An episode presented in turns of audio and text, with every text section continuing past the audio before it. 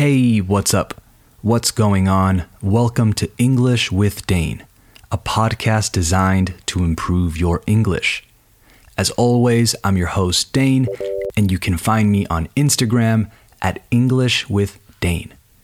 If you want transcripts for all future episodes of the podcast, go to englishwithdane.com slash transcripts and sign up, apúntate, to the listener list. Also, the first English with Dane live workshop, el primer taller, is happening this Thursday, este jueves, the 24th. So go to englishwithdane.com and sign up. It's at 8 p.m. here in Spain, 1 p.m. for all of you in Mexico, Colombia, y demás. There are limited spots available, so hurry up. EnglishWithDane.com. Today's episode is about verbs you probably didn't know were verbs. And not because I think you guys are dumb, because I don't, but because when you come across these words, cuando te encuentras con these words, you just really aren't expecting them to be used like they are. But enough talking, let's get into it. You are listening to episode 111 of English with Dane. Hit it.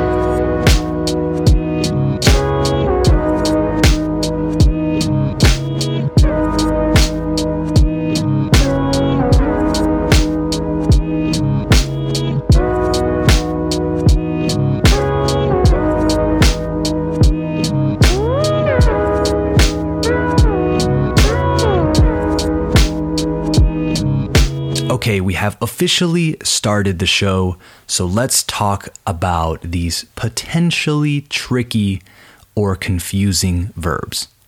Here's the first one, and it came up, surgió, a few episodes ago. To word. Yes, word as in palabra. To word something means to express it in writing. For example, the question was worded in a way that was very difficult to understand. It's a regular verb, so it's word, worded, worded. It could not be worded any clearer. No podría estar expresado con más claridad. So, to word something means expresar algo con palabras. You could translate the question, ¿no estaba expresado o escrito de manera rara? to wasn't it weirdly worded? There's a tongue twister for you, un trabalenguas. Wasn't it weirdly worded? Wasn't it weirdly worded? Try it at home. Next one, to table something. Yes, table as in mesa. This one probably sounds super strange to you, but to table something means to postpone or put off a discussion about something. For example, let's table this conversation until next week when we know more about the situation. I'm sure it sounds weird, but let's table this is a totally correct sentence. So, to table, to postpone a discussion about something. Remember that to discuss doesn't mean discutir. It just means to talk about something. To argue is the verb we use to say discutir. Moving on. To house. House as in casa, H O U S E.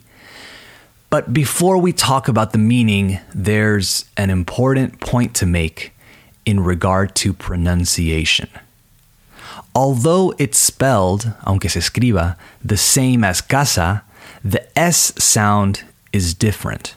The verb to house has more of a Z sound, that mosquito sound, to house, versus I live in a house. That said, to house means to provide shelter or accommodation. Albergar in Spanish, I guess. To provide shelter or accommodation. A few examples, as always. They renovated an old barn to house 11 people. The museum houses private collections from all over the world. Again, notice that I'm not saying houses, but houses. Try it. Next one on the list to head. Head as in cabeza. H E A D.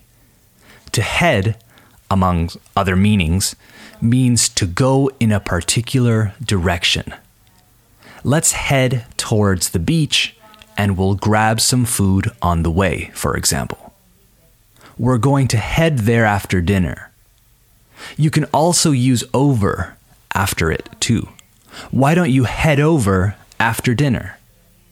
It can also just mean leave, irse, when used on its own, as in, I think we're gonna head.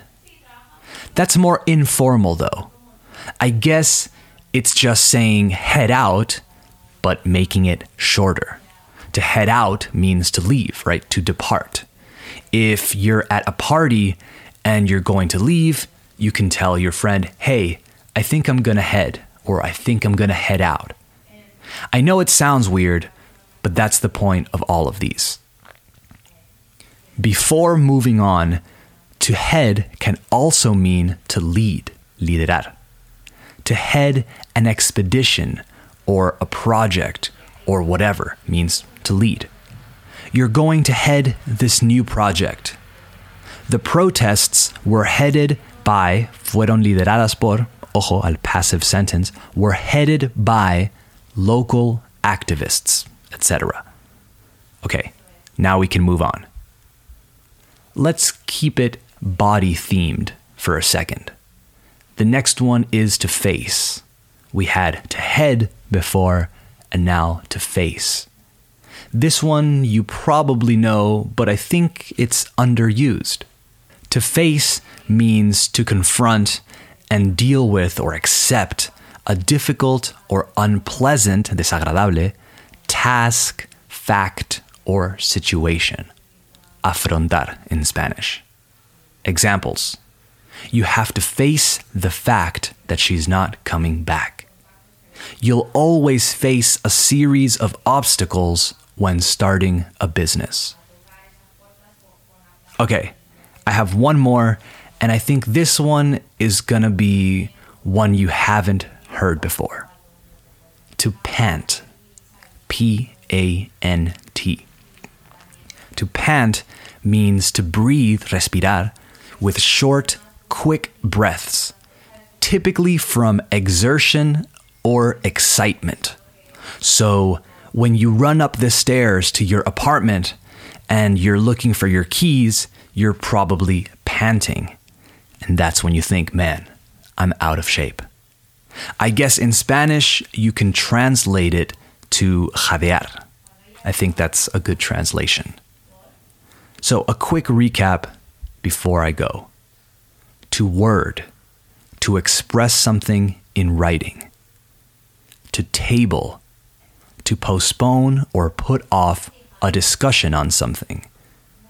To house, to provide shelter or accommodation, albergar to head, to go in a particular direction, or to lead, to face, to confront and deal with or accept a difficult or unpleasant task, fact, or situation.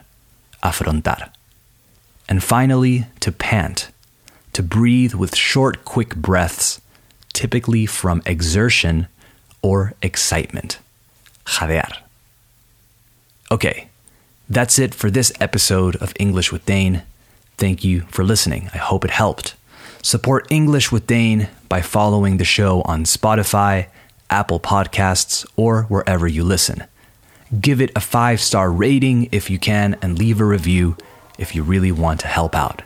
Remember EnglishWithDane.com for transcripts and at English with Dane on Instagram for quizzes and random stuff don't forget to sign up to Thursday's workshop at EnglishWithDane.com. All right, talk soon. Bye bye.